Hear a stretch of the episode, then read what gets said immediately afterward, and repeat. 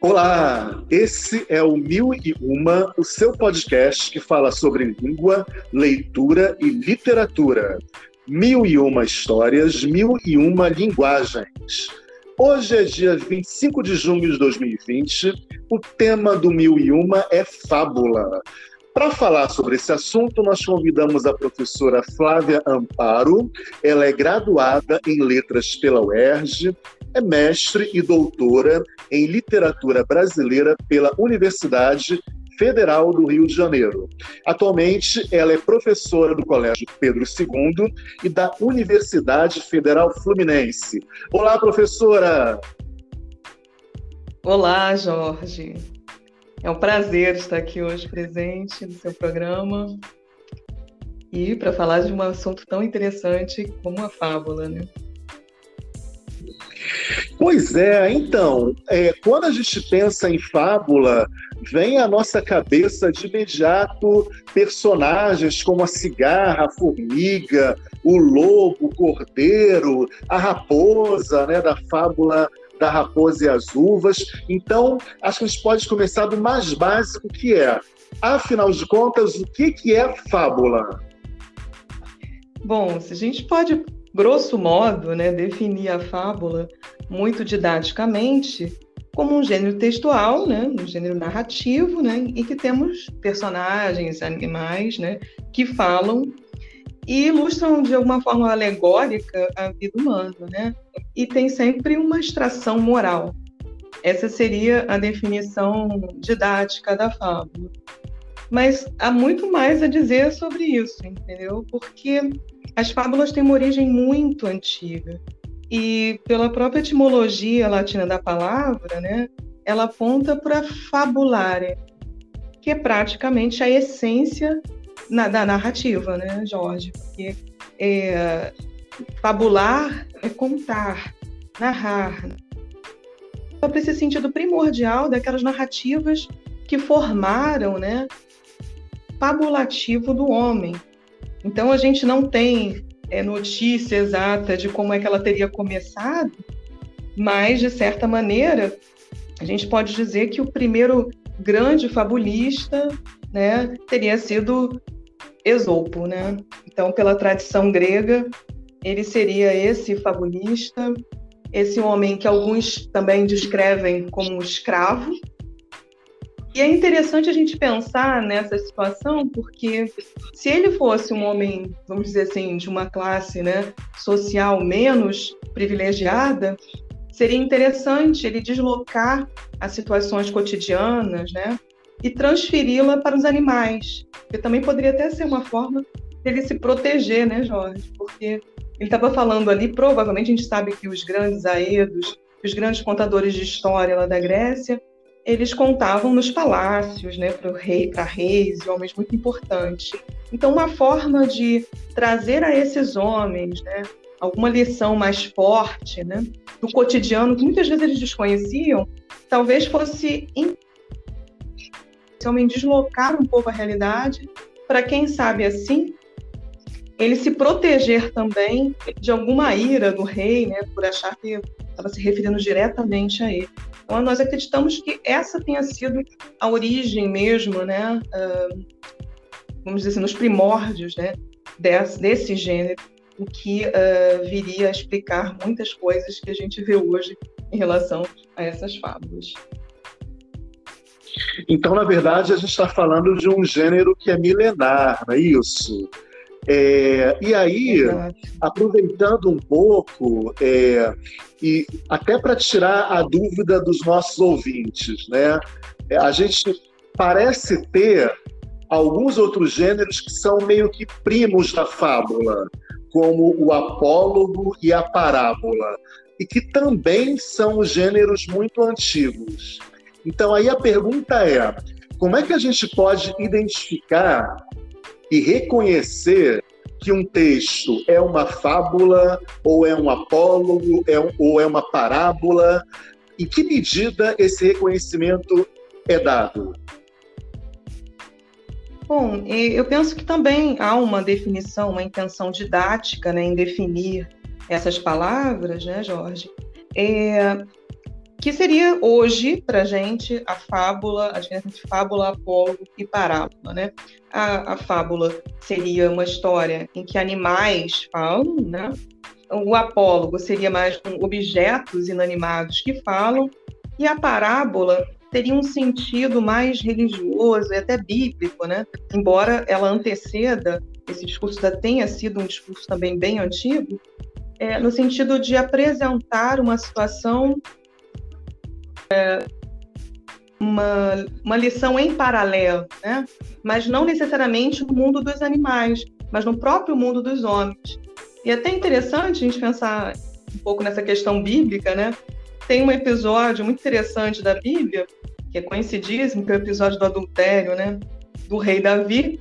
E o profeta tem que chegar até ele e dizer que ele está errado. Agora, como dizer para um rei que ele está errado? Então, esse uh, profeta, né, Samuel, ele chega até o rei e diz: Olha, tinha um homem que tinha um monte de um rebanho imenso, né, e ele é, é, deu uma festa e matou o único uh, animal do seu vizinho que era mais pobre. E o rei fala: Mas que absurdo! Como isso aconteceu? Aí ele diz: Foi o senhor, rei, porque o senhor foi lá e, e cobiçou a mulher do próximo. Você poderia ter todas as mulheres, mas o senhor foi cobiçar logo a mulher do seu uh, uh, empregado, né? Então, essa é uma forma interessante para toque da situação e de certa maneira aí ela, ela é prima, né, é, da, da, fábula, né? Ele deslocando essa situação, ele não, não tomou a primeira ira do rei, talvez o rei nem reconhecesse o erro, mas quando ele desloca e coloca uma realidade ou outra para outra pessoa, aquele rei se ira e depois ele não tem como é, é, tirar esse peso dele mesmo. Então a gente pode pensar numa, no mesmo nascimento, né? Só que a parábola mais com o sentido é, da vida comum, né? Aqueles homens que criavam animais, aqueles homens que semeavam. Então, quando Cristo fala, olha, a palavra é como um semeador que saiu a semear. Então, são é, exemplos retirados do cotidiano dos próprios homens, enquanto a fábula tem um deslocamento muito maior, porque vai para um outro mundo, né? vai para o universo mesmo dos animais. Mas, Bom, então... é, em relação ao apólogo, Jorge, é, uhum. se a gente for pegar a etimologia, apólogo seria o nome grego para a mesma coisa, para fábula, né? porque na Grécia esse apo logos, né, seria retirar, né, do lugar do logos, porque o logos vem de palavra, de verbo, que é uma característica especificamente humana, né? O homem é fabulista por natureza e nenhum outro animal pode fabular a não ser ele. Só que ele tira a palavra dele mesmo e dá essa palavra para outro ser, que seria um ser que não tem o logos. Então é interessante porque esse apólogo exatamente seria afastar a palavra, né? Para que você possa reconhecer, inclusive, é, um pouco do seu próprio mundo nesse mundo que aparentemente é estranho. Então, etimologicamente, é bem é, semelhante à fábula, né? Certo. E já que a gente está falando, então, da, desses gêneros né, milenares, é, eu queria é, aproveitar e perguntar como é que as fábulas, então, dialogam com outros gêneros tão antigos quanto, como as lendas e os mitos?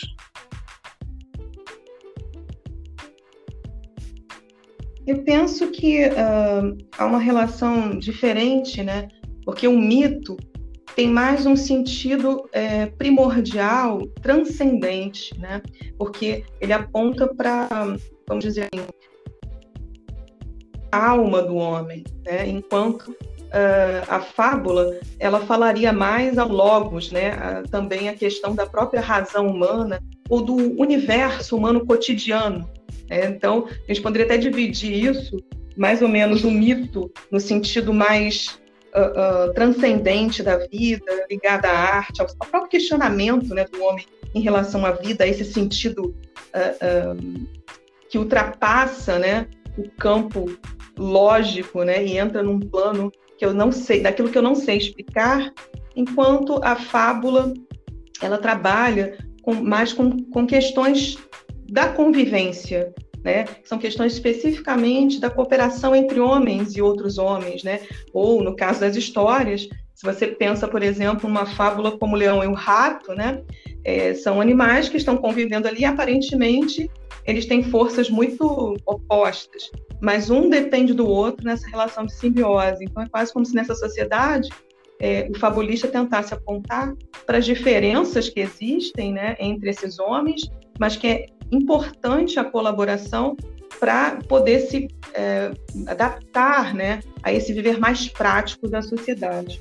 Em relação à lenda, a lenda é essa tentativa também de explicar a partir de uma narrativa algo que eu não sei, né? Então, é, ela toca também a questão do mito, mas não necessariamente ela dá um sentido religioso. Pode ou não ser religioso esse sentido, né, da lenda.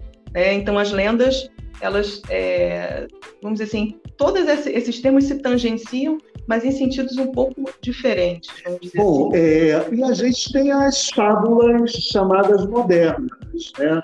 Aqui no Brasil, é, acho que talvez os autores mais famosos sejam o Milo Fernandes, né, com as novas fábulas fabulosas, o Sérgio Caparelli também tem algumas é, releituras de fábulas. Então, assim, um gênero tão milenar, presente ainda contemporaneamente, é, existem diferenças entre aquelas fábulas tradicionais lá do Esopo e essas fábulas modernas é, atualizadas por esses escritores?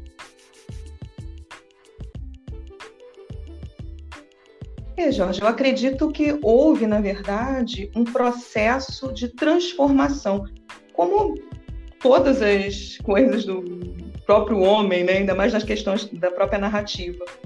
O que a gente observa, né, é que essas fábulas são relidas à luz de cada época.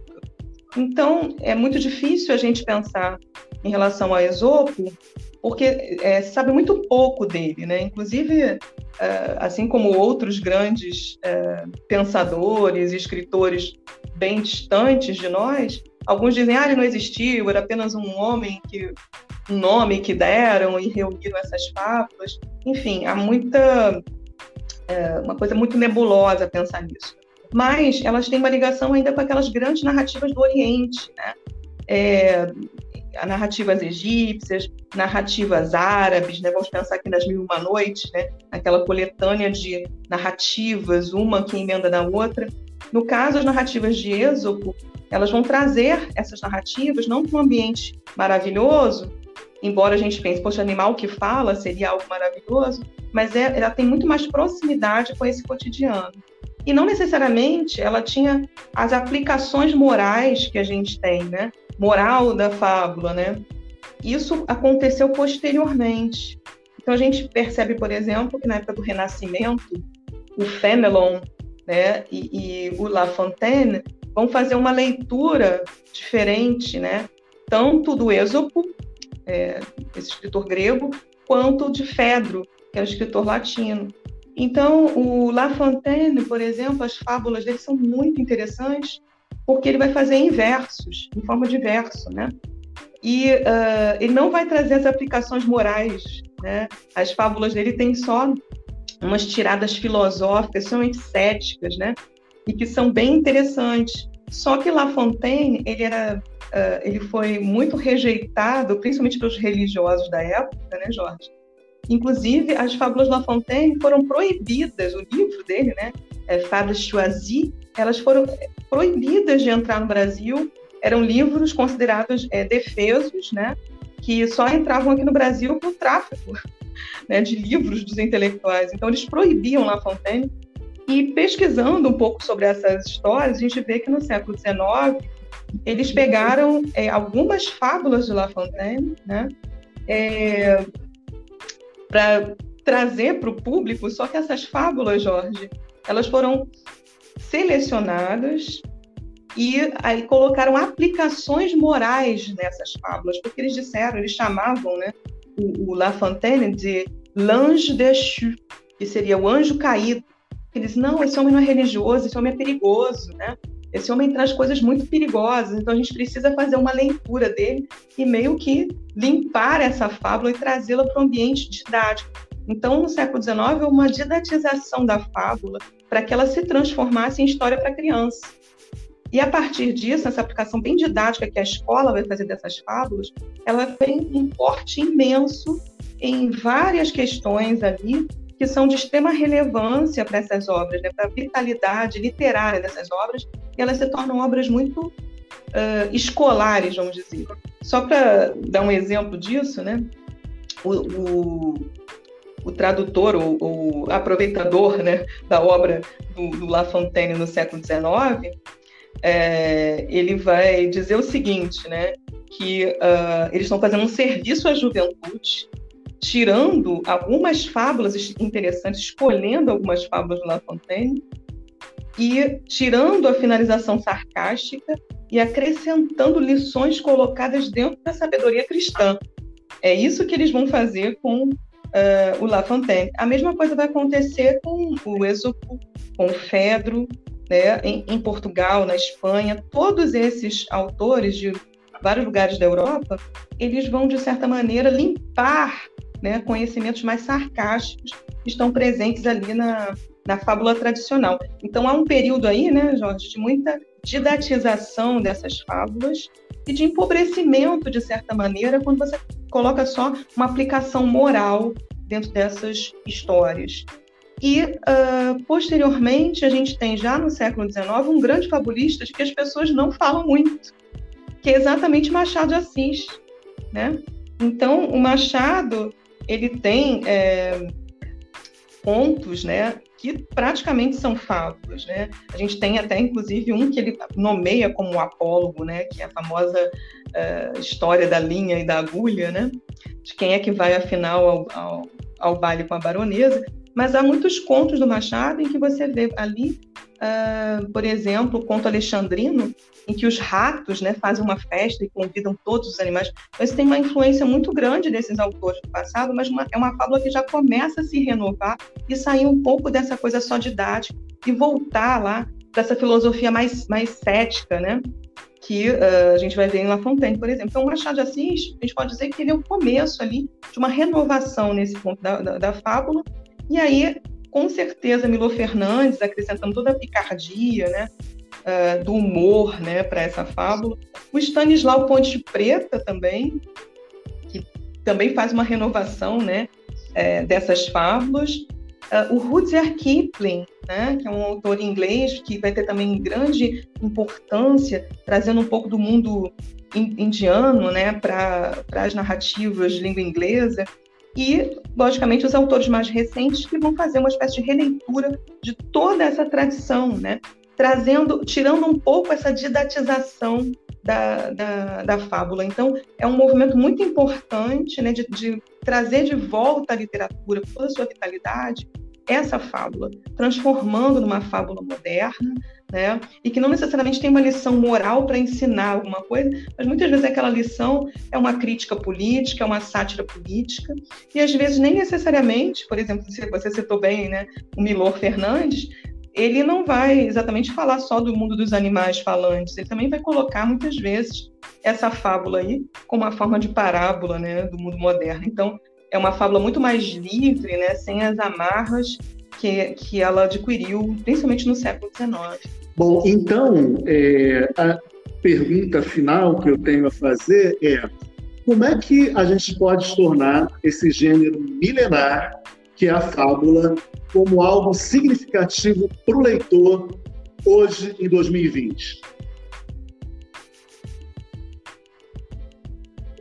Acho que a gente pode pegar né, uh, aquilo que o próprio La Fontaine disse. Né? Ele dizia assim: a aparência da fábula é meio pueril, né? é verdade, é, mas elas são um invólucro de importantes verdades. Né?